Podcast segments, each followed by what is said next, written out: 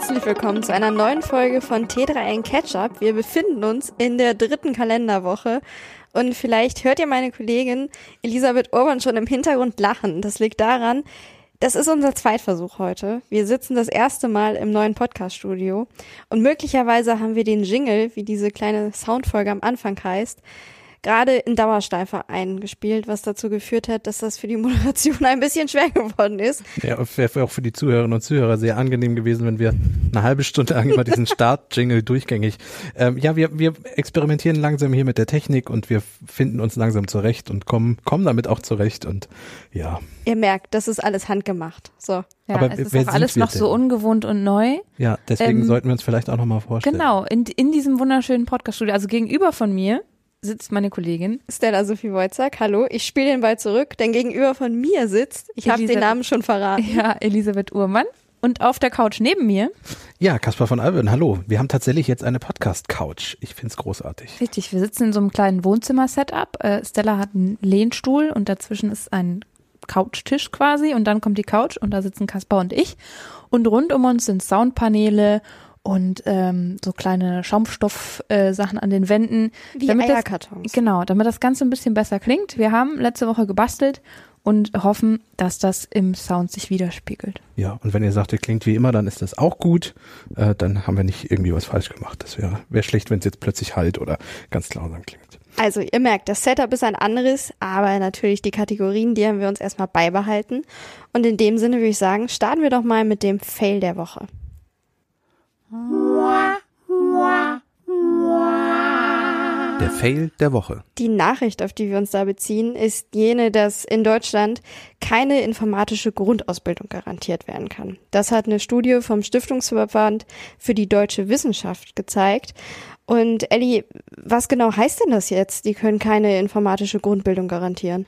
Das heißt, also tatsächlich beschreibt diese Stiftung damit ein Problem, das schon länger bekannt ist in Deutschland.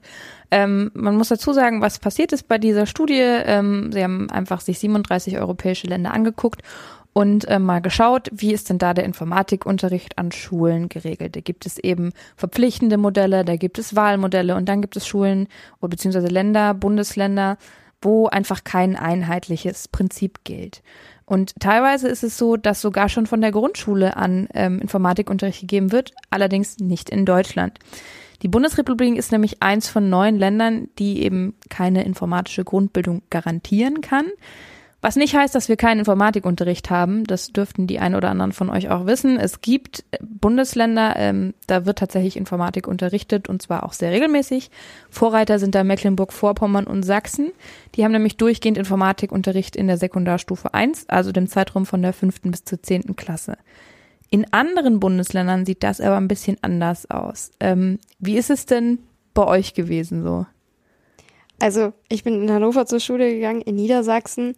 Und da, das ist jetzt auch ein bisschen länger her, deswegen mag sich das geändert haben, aber da war es bei mir in der Schule so, ich hatte keinen Informatikunterricht, ich konnte den auch nicht wählen. Ich meine, wir hatten eine Computer AG. Und ich weiß noch, wir hatten auch einen Computerraum, da durften wir dann mal rein, das war ein Highlight. Aber gefühlt war schon damals der Großteil der Internetseiten gesperrt oder du bist halt einfach aus dem Schulnetzwerk gar nicht rausgekommen. Dementsprechend also ich hatte bei mir am Gymnasium keine Ausbildung im Bereich Informatik. Kaspar, wie war es bei dir? Also ich sag mal so, mein Informatikunterricht, wir hatten einen, ähm, das war einmal die Woche eine Doppelstunde und das war tatsächlich mit, es ist schon so lange her, wir haben das Ergebnis auf Disketten gespeichert, äh, um das mal, äh, um mein Alter hier mal quasi ein bisschen zu droppen. Ähm, der Informatikunterricht bestand dann im Grunde auch daraus, dass wir erklärt bekamen, wie so ein Computer funktioniert. Und während unser Lehrer uns das erklärte, haben wir die Schutzmaßnahmen des äh, IT-Schulsystems umgangen, um halt doch alle möglichen Webseiten aufrufen zu können und Programme installieren zu können. Also wir haben auch mal versucht, dann, damals war Counter-Strike die erste große Counter-Strike-Welle, also einer dieser Ego-Shooter, und die haben wir versucht dann auf dem Schulrechner zu installieren, was natürlich hoch verboten war, weil ähm, so äh, Ego-Shooter auf einem Schulrechner ging gar nicht. Und so da, das war unser Informatikunterricht. Wir haben im Grunde versucht, das System zu hacken, während vorne jemand stand und was erklärt hat. Ja, also eigentlich hattet ihr da auch einen gewissen Lerneffekt, ne? Weil ihr ja, aber ja nicht, schon, nicht vom Schulsystem aus. Ja, nicht, nicht das, was ihr lernen solltet, aber ihr habt euch damit beschäftigt. Bei mir äh, in Bayern ist es auch schon ein paar Jahre her. Ich hatte Informatikunterricht, ich weiß nicht mehr genau in welchen Jahrgangsstufen, aber doch so ein, zwei Jährchen, glaube ich. Ähm, Und da äh, war es tatsächlich so, dass wir auch eher so spezifischere Sachen gelernt haben. Und ich habe sehr viel Zeit damit verbracht, meinen Desktop zu gestalten. Ja. Auch schön, auch was gelernt. Ich habe gerade mal nachgeguckt, damit wir jetzt den offiziellen Stand haben. Also in Niedersachsen, laut der Karte vom Stifterverband, ist es so, dass Informatik ein flächendeckendes Wahlfach ist. Und in Bayern sieht es ein bisschen anders aus. Da ist nämlich Informatik, wenn ich jetzt die Farbe richtig gedeutet habe, ein eigenständiges Pflichtfach mit einem Umfang von bis zu zwei Jahren. Das Problem ist, und deswegen reden wir jetzt auch gerade über Bundesländer, dass Bildung eine der Dinge in unserem föderalistischen Staat ist, die Ländersache ist. Also dazu gehört nun mal die Bildung. Und das heißt, Jetzt kann zum Beispiel keine Bundesregierung herkommen und sagen, wir machen jetzt mal deutschlandweit einheitlichen Informatikunterricht, sondern die Länder müssten sich zum Beispiel in der ähm, Ministerkonferenz darauf einigen, dass man sich gemeinsam mal überlegt, wie so ein Informatikunterricht aussehen könnte, weil die sind auch immer hochallergisch, wenn man bei so Dingen, die ihnen zustehen, den Bundesländern anfängt, von oben herab irgendwas beschließen zu wollen. Dann sagen die immer gleich, oh nee, bitte nicht. Das ist unsere Sache, da kümmern wir uns drum. Das Problem ist halt, dass es so unterschiedlich geregelt ist. Es ist ja auch ein großes Problem schon immer gewesen im Bildungssystem, dass zum Beispiel ähm, gerne behauptet wird, dass das Abitur unterschiedliche Qualitäten hätte am Ende. Also der Klassiker, die Bayern behaupten immer, sie hätten das beste Abitur und der arme Bremer ist dann in jedem Test immer ganz hinten und hat irgendwie das schlechteste Abi. Ähm, ja, und, und das ist halt auch eine quasi ein Ergebnis davon, dass auch der Informatikunterricht so unglaublich unterschiedlich aussieht. Jetzt hast du schon das Abitur angesprochen und tatsächlich ist das auch ein Kriterium mit bei der Bewertung gewesen, weil es eben auch darum geht, dass man schulformunabhängig Informatik anbieten sollte. Ja. Ähm, und das Ergebnis war eben in Albanien, Belgien, Dänemark, Estland, Island und den Niederlanden sowie in den deutschen Bundesländern Bremen, Hessen, Saarland, Sachsen-Anhalt und Thüringen gibt es kein flächendeckendes und schulformunabhängiges Wahl- oder Pflichtangebot für Informatik. Das heißt, es ist aktuell noch so ein bisschen ein Glücksspiel, in welchem Bundesland, auf welcher Schule man ist, ob man Informatik im Unterricht hat und ob da was angeboten wird. Ähm, tatsächlich ist es eben auch so, es gibt zu wenig Lehrerinnen und Lehrer, die da entsprechend ausgebildet sind. Es gibt ganz, ganz große Unterschiede, was die Ausstattung an den Schulen angeht. Ähm, und dementsprechend ist da einfach ein Problem angesprochen worden, was es schon lange gibt, was aber jetzt quasi aktuell nochmal bestätigt wurde und was sehr schade ist. Ja, und die Corona-Pandemie hat ja generell im Bereich Bildung ja schon gezeigt, dass es da eh viele Probleme gibt. Also ähm, Lehrer hatten keine E-Mail-Adressen, es gibt keine ähm, Computersysteme. Wir sitzen hier, wir haben hier drei Rechner, die von der Arbeit gestellt sind. Ähm, wir haben komplett verschiedenste Accounts zu irgendwelchen Software-Dingen. Das ist für Lehrer immer noch absolut unvorstellbar an vielen Schulen, dass das überhaupt so ist. Inzwischen haben fast alle Schulen langsam auch mal WLAN. Auch das war lange Jahre unmöglich. Ähm, das heißt, und selbst wenn WLAN ist, ist die Frage, was ist das für ein WLAN? Ist das so eins, was man zu Hause auch hat? Hat, so ein Kupferkabel oder ist das wenigstens Glasfaser? Also da gibt es unglaublich viel, was irgendwie nachbereitet werden muss. Und man muss auch einfach sagen, so digitale Bildung gehört inzwischen eigentlich auch dazu, weil nun, gut, wir kommen aus der Digitalbubble. Ist klar, dass wir das behaupten, aber ohne so Digitales geht's halt langsam fast ja. nicht mehr. Das ist ja auch super wichtig, weil gerade Kinder und Jugendliche auch alle, fast alle eigentlich digital unterwegs sind mittlerweile. Ja. Und es gibt, also es gehört aber eben nicht nur dazu, Apps nutzen zu können, sondern auch zu wissen, was da gerade passiert und quasi das verantwortungsvoll nutzen zu können. Aber das ist ein großer, großer Themenbereich und ich würde sagen, irgendwann widmen wir dem eine eigene Podcast-Folge oder laden mal Interviewgäste genau. ein oder wie auch immer. Ja. Und ähm, kommen hier mal mit dem Fell der Woche zum Ende. weil wir sind ja der transparente Podcast hier von T3. wir haben sehr viel diskutiert vor der Sendung, ob das ein Deep Dive-Thema sein könnte oder äh, wo das am besten hingehört, weil klar, es ist natürlich ein Fail, aber es ist ein so großer Fail. Wir haben jetzt auch schon Ausstattung der Schulen und Lehrerausbildung und alles Mögliche angesprochen. Man könnte locker zwei Stunden plus Expertinnen und Experten dazu irgendwie noch diskutieren. Vielleicht, vielleicht machen wir da mal podcastmäßig was, dann vielleicht nicht bei Ketchup, sondern in anderen Formaten. Aber das, falls das so kommt, falls wir zu Ende diskutiert haben, sprechen wir natürlich hier nochmal darüber, damit ihr das wisst. Und falls jemand seinen Senf dazu abgeben möchte, einfach eine E-Mail an uns schicken. Richtig. Das ist ein, eindeutig ein guter Abschluss jetzt erstmal für den Fail der Woche. Und damit würde ich sagen, gehen wir über zum Deep Dive.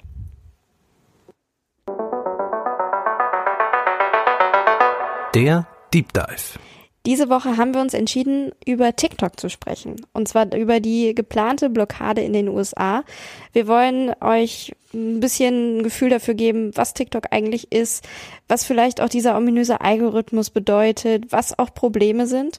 Und letztendlich ist da unser Aufhänger die Meldung, dass die USA planen, TikTok zu blockieren. Wem es vielleicht schon mal vertraut vorgekommen ist, ja, ist richtig. Donald Trump hatte sich ja auch schon dafür eingesetzt, dass TikTok eben verboten wird. Da gehen wir aber später nochmal genauer drauf ein. Kaspar, es war deine Idee heute auch das Ganze zum Deep Dive zu nehmen. Ja. Welche Nachricht hat dich da inspiriert?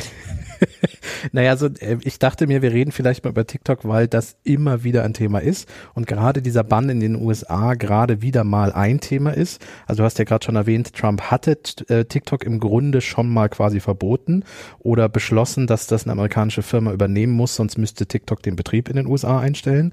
Das ist dann am Ende alles gar nicht so gekommen, wie so häufig bei Trump. Aber ich dachte mir, wir gucken mal, was denn das Problem bei TikTok sein könnte, weil ich persönlich zum Beispiel die App sehr gerne nutze.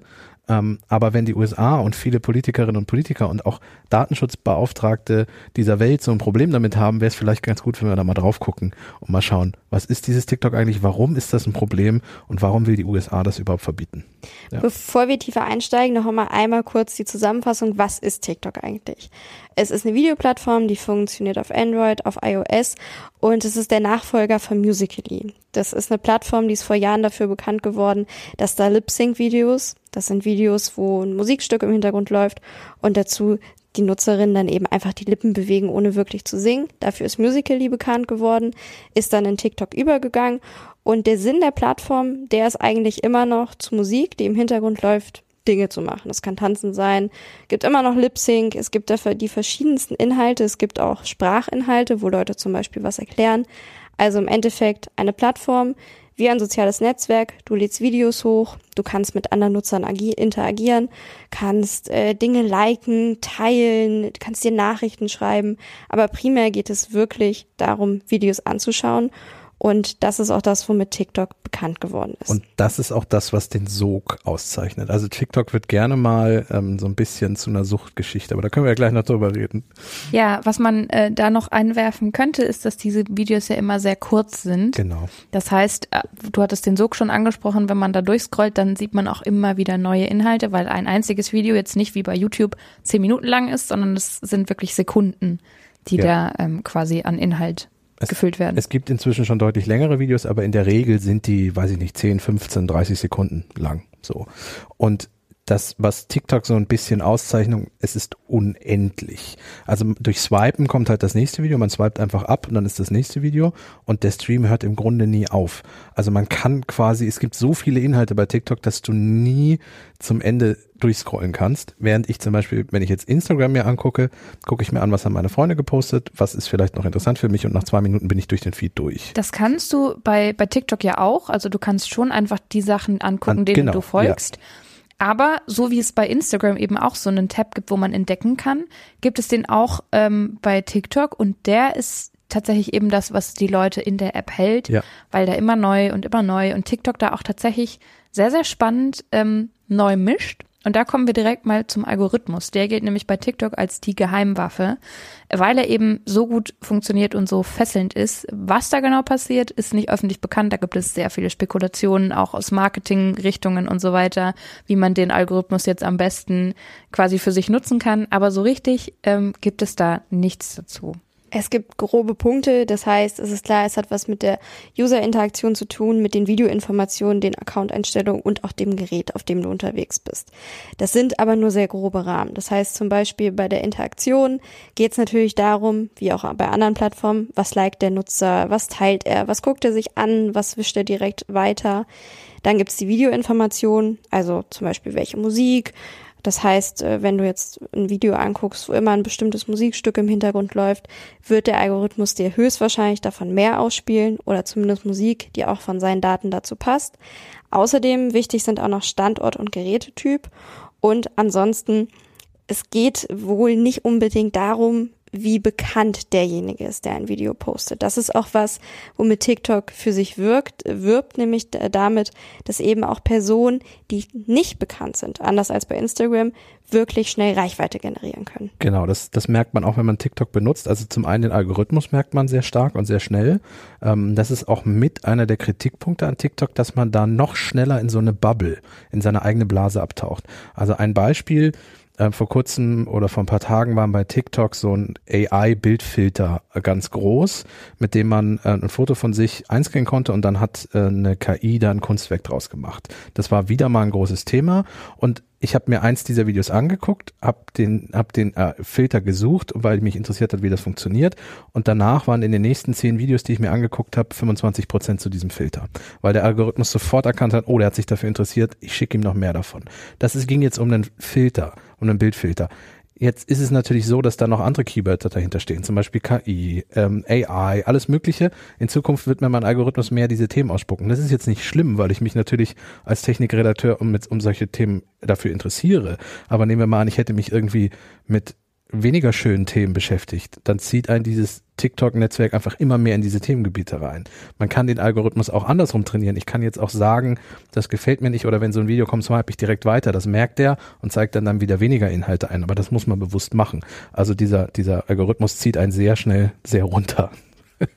Übrigens, die äh, Nutzungsdauer in den USA liegt durchschnittlich 2021, die Zahl ist jetzt schon ein bisschen älter, bei 44 Minuten, Tendenz steigend. Das heißt, heute ist sie wahrscheinlich schon ein bisschen höher.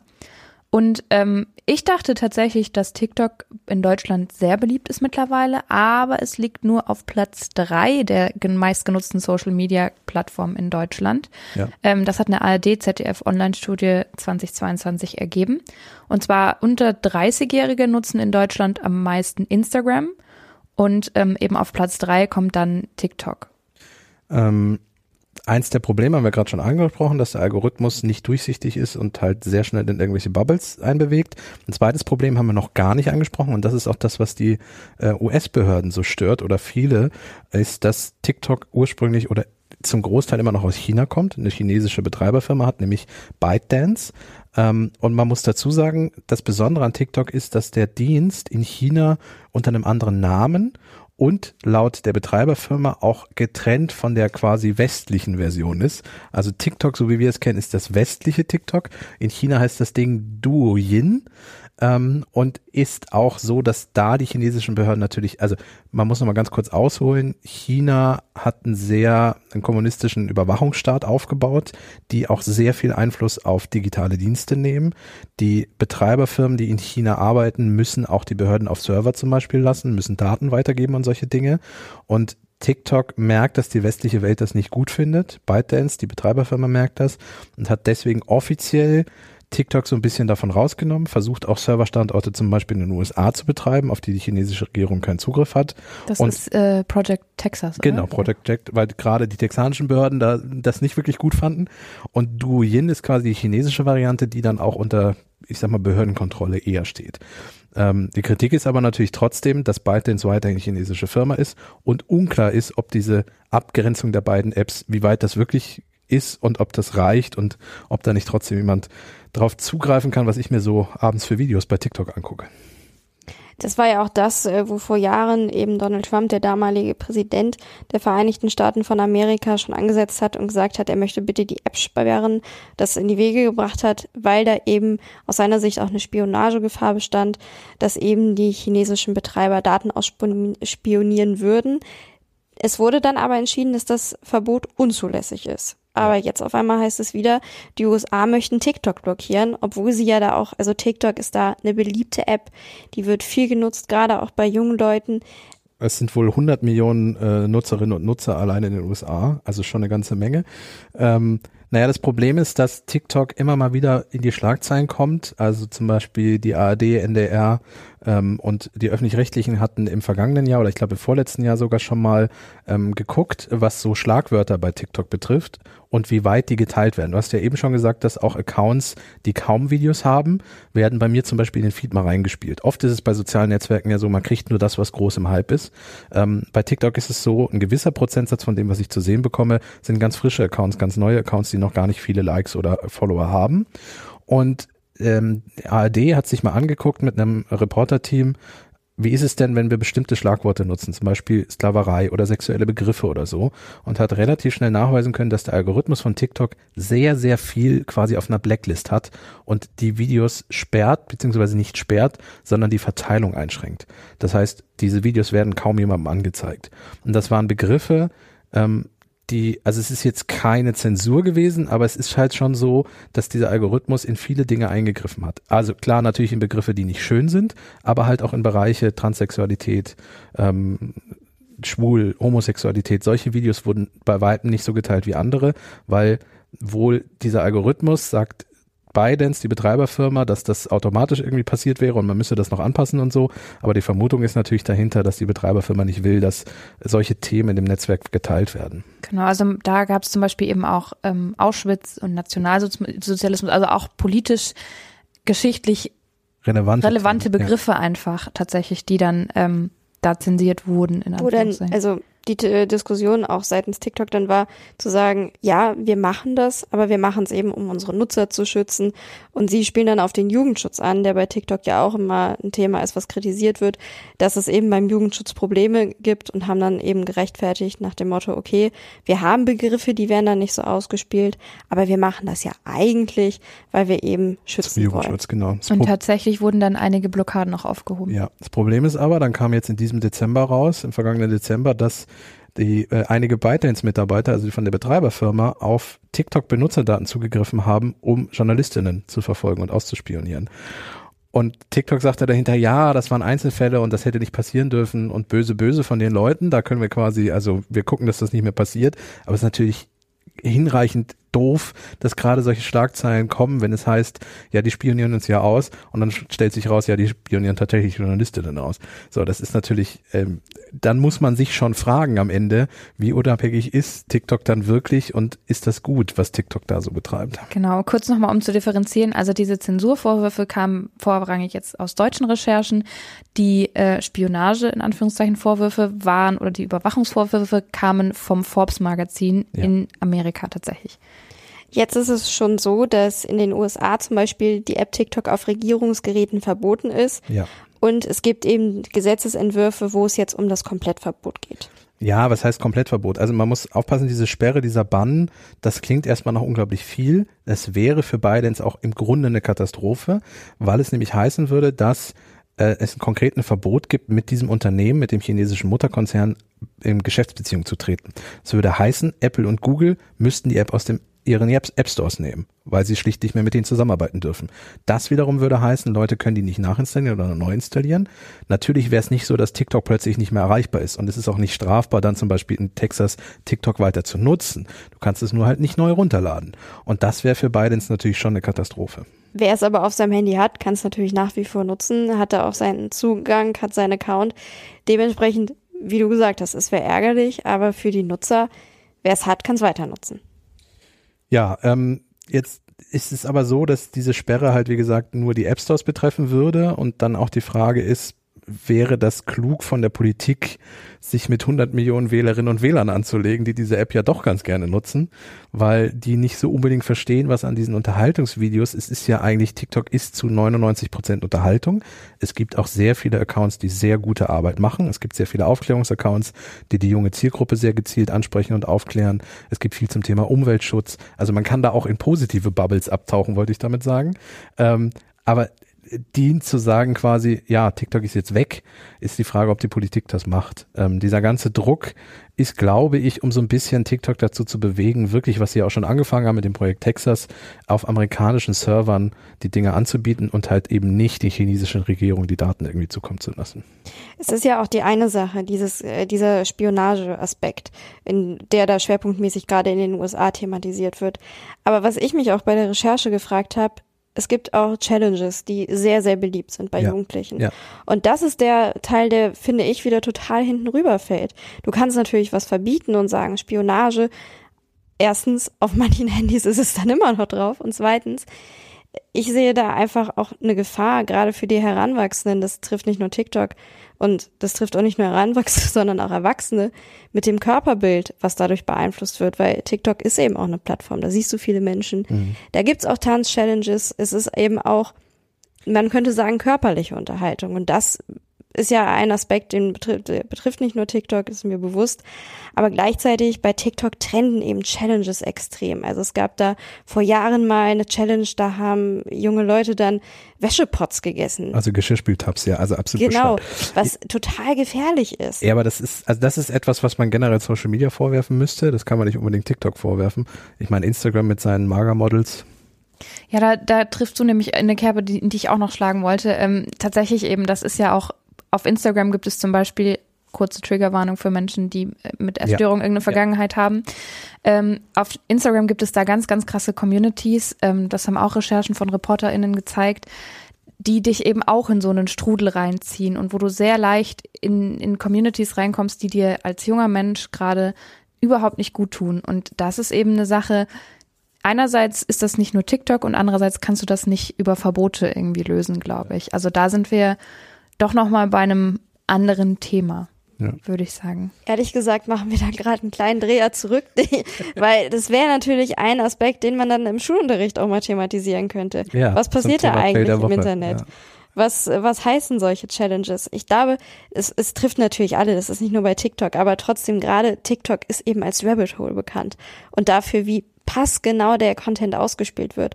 Und wenn du jetzt plötzlich auf so eine Wäschetab-Challenge da abfährst und dann Video um Video bekommst, das, das hat ja einen Einfluss auf dich. Ja, aber trotzdem muss man ja dann auch wieder, und das, das ist auch, glaube ich, um es abzuschließen, das Thema, unseren Deep Dive, das ist etwas, man muss mit ein bisschen gesundem Menschenverstand an die Sache rangehen. Ich zum Beispiel nutze TikTok jetzt auch weiter. So, ähm, ich bin mir aber bewusst, was hinter TikTok für eine Firma steht, wo die herkommt, und ich beobachte das. So, und ich glaube, dieses dieser aufgeklärte Umgang mit Dingen ist das, wie man sich auch durchs Netz bewegen muss und was auch so ein bisschen der Grund ist, warum wir Ketchup machen, um einfach die Hintergründe so ein bisschen zu erklären, damit die Leute das auch verstehen und das bewusster nutzen können. Also ich würde niemals, mal davon abgesehen, dass es auch verboten wäre, für mich als Journalist einen Boykottaufruf zu machen. Ich würde mich aber niemals hinstellen und sagen, bitte nutzt kein TikTok, kein Instagram oder irgendwas mehr, sondern nutzt es gerne und lasst euch davon unterhalten, aber denkt ein bisschen drüber nach, was ihr da seht und warum das so ist, was ihr da seht. Genau, und diese, dieses Rabbit Hole und dieser Algorithmus, der dir immer noch ähnliche Sachen vorschlägt, war ja zum Beispiel bei YouTube auch lange Ja. eine Diskussionssache, ob YouTube quasi immer radikalere Inhalte ab einem gewissen Punkt äh, ausspielt. Aber bei TikTok würde ich mal sagen, gerade in den USA, das ist ja in, in Deutschland ist das ja nochmal eine ganz andere Sache, ähm, bleibt es 2023 sehr, sehr spannend, ähm, Ja. was da passieren wird. Es wird wahrscheinlich auch nochmal das ein oder andere hin und her und dies und das. Es gab ja auch schon 2020 dann Versuche, dass TikTok verkauft wird, um dann US-amerikanisch zu sein und so weiter. Also ich bin gespannt, was das Jahr noch bringen wird. Aber ich glaube, wir haben es jetzt mal ganz gut aufgedröselt, was so die Ausgangslage ist. Und sollte es verboten, in Anführungszeichen, werden in den USA, melden wir uns natürlich bei euch nochmal. In diesem Sinne würde ich sagen, das war der Deep Dive für diese Woche und weiter geht's mit dem Netzfundstück unter dem Motto This is fine.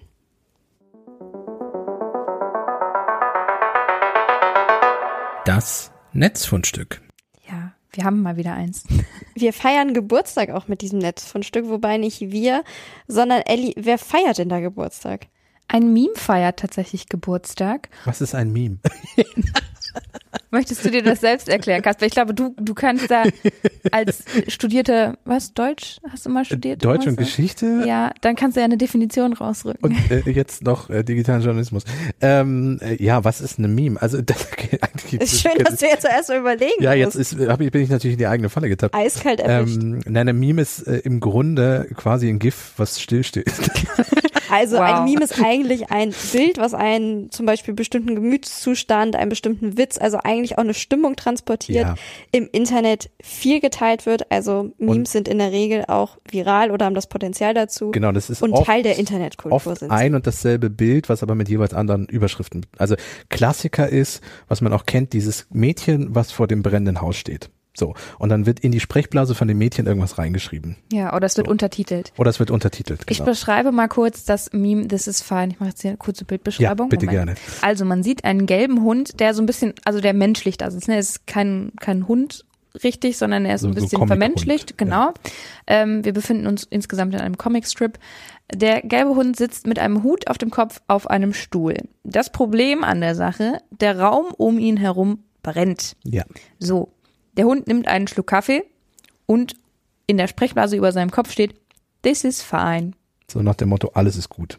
So. Und was ist die Geschichte dahinter? Also, dieser Hund wird tatsächlich meistens benutzt in einer hoffnungslosen Situation, die aber irgendwie, also wo man auch irgendwie nichts mehr machen kann oder wo es schon wieder so, so hoffnungslos ist, dass man sich denkt so, ja, weiß Dann jetzt auch nicht. Trinke ich jetzt meinen Kaffee und lass die Welt einfach Ja. um mich herum um, untergehen. Ich, so ich, kann, ich kann das gerade einfach nicht mehr Ja. handeln. So, es ist äh, genau. Ähm, und das ist tatsächlich im Internet seit 2013, 2014 ungefähr unterwegs. Ähm, das Meme kommt aus dem Gunshow Comic, Comic Nummer 648 vom Künstler Casey Green. Ähm, es sind die beiden Einzelbilder mit diesem Hund, ähm, der erstmal so hier sitzt und dann Kaffee trinkt und dann sagt, this is fine, ähm, sind zwei Einzelbilder von insgesamt sechs aus dem Comicstrip. Wir können euch äh, das Original auch mal in der Infobox verlinken. Ähm, und das Ganze ist eine Geschichte, die ein tragisches Ende nimmt. Der Hund trinkt nach seiner Aussage, this is fine, erstmal noch einen Schluck Kaffee und dann fängt er an zu schmelzen. Erst schmilzt der Arm und dann irgendwann sieht man, dass auch sein Gesicht schmilzt. Im allerletzten Bild schmilzt ihm das Gesicht weg. Das ist eigentlich ein sehr, sehr trauriges Ende. Es ist ja auch ehrlich gesagt kein ganz fröhlicher Anlass, weil dieses This is fine heißt ja eigentlich, die Nummer ist so auswegslos, du kannst, du kannst dich jetzt nur hinsetzen, einen Kaffee trinken und offensichtlich ist dann die End, das Ende der Geschichte und die Moral von der Geschichte, dass du da zerfließt, was keine schönen Aussichten sind. Aber das Meme, das ist ja nicht nur als Bild im Internet vertreten, sondern es gibt hier zahlreiche Adaptionen davon. Genau, also 2014 ähm, wurde das Bild oder dieser Bildausschnitt, der, also diese zwei Comicbilder wurden äh, bekannter im Internet, indem sie auf Reddit und Imgur damals noch gepostet wurden. Was und ist denn Imgur? Imgur war auch so eine äh, so eine So Bildplattform Bild- quasi. Giftplattform ist das. Ja, genau. Imgur, the magic of the Internet war der Slogan dieser Plattform. Gibt es, glaube ich, auch immer. Ja, es ist ein File-Hosting-Dienst Ja, einfach. ja also genau. bei, bei Reddit ist es ganz oft so, dass viele Leute sowas wie Memes oder so dann bei Imgur teilen, weil Reddit nicht unbedingt immer die beste Darstellung von Bildern hat oder auch zum Beispiel einen gewissen Upload nicht erlaubt und so. Und dann teilt man halt den Imgur-Link und der zeigt es dann an. So. genau. Aber This is fine hat ja Reddit schon lange verlassen. Richtig. Ja. Es wurde damals dann eben auf Reddit und Imgur gepostet und hat da ganz, ganz viele Upvotes bekommen. Und seither geistert es durchs Internet und beschreibt jegliche Hoffnungslosigkeit in dieser Welt, also Dinge, wo man sich einfach nur noch an den Kopf fasst und denkt so, ja, ähm, das war's dann auch für heute. Und Ähm, das tut man halt jetzt seit zehn Jahren. Ja. Genau. Herzlichen Glückwunsch zum Herzlichen Geburtstag. Glückwunsch. Mittlerweile gibt es eine animierte Version, also dann ein GIF und auch ein kleines Video dazu. Es gibt ein Videospiel tatsächlich, in dem man das Feuer auch löschen kann. Also ein bisschen hoffnungsvollerer Turn. Da, das gefällt mir persönlich schon mal besser. Und äh, Stella, du hast auch was über einen Lego-Nachbau mal geschrieben, ne? Genau, das war, glaube ich, die vergangene Woche. Da hat ein Lego-Fan, nämlich This is Fine, komplett nachgebaut und hat sich damit, es gibt einen Lego-Wettbewerb, da kannst du eben deine Bauwerke einschicken und es, du musst eine bestimmte Anzahl an Zuspruch sammeln. Die hat er gesammelt und jetzt bewertet eine professionelle Lego-Jury eben, ob das Ganze sogar in den Handel kommt. Also Als mögliche, genau. Okay. Dann kannst du das This is Fine Meme mit Hund, Kaffeetasse, Tisch und Flammen original nachbauen. Ich glaube, das würde wahrscheinlich ganz gut äh, verkauft werden. Ja, sollte, wenn man das, sich so sollte das ein Set werden, holen wir uns ein, oder? Ja, Dann, wenn man sich so die, die weltpolitischen Dinge anschaut, die in den letzten Jahren so passiert sind und auch Klimaschutz und dies und das. Mir ist das, mir ist das ein bisschen zu pessimistisch. Also Wir- wir mir bauen gefällt eine die Version, wo Feuerlöschvariante ein bisschen besser. Und ich, ich würde sagen, bevor wir jetzt hier in eine falsche Richtung abdriften, weil wir sind ein konstruktiver und auch an irgendeiner Stelle positiver Podcast, der euch Spaß machen soll, sage ich, das war das Netzfundstück und es wird allerhöchste Zeit für die gute Nachricht.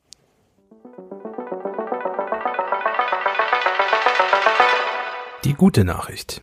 Ja, und ähm, jetzt kommen wir direkt wieder zum Thema Corona. Düdüm. Toll, toll gelaufen. This is Das fine. ist fein, genau. Ja, da war das auch ein wunderbares Meme, was man immer wieder gesehen hat, rund um die Corona-Pandemie.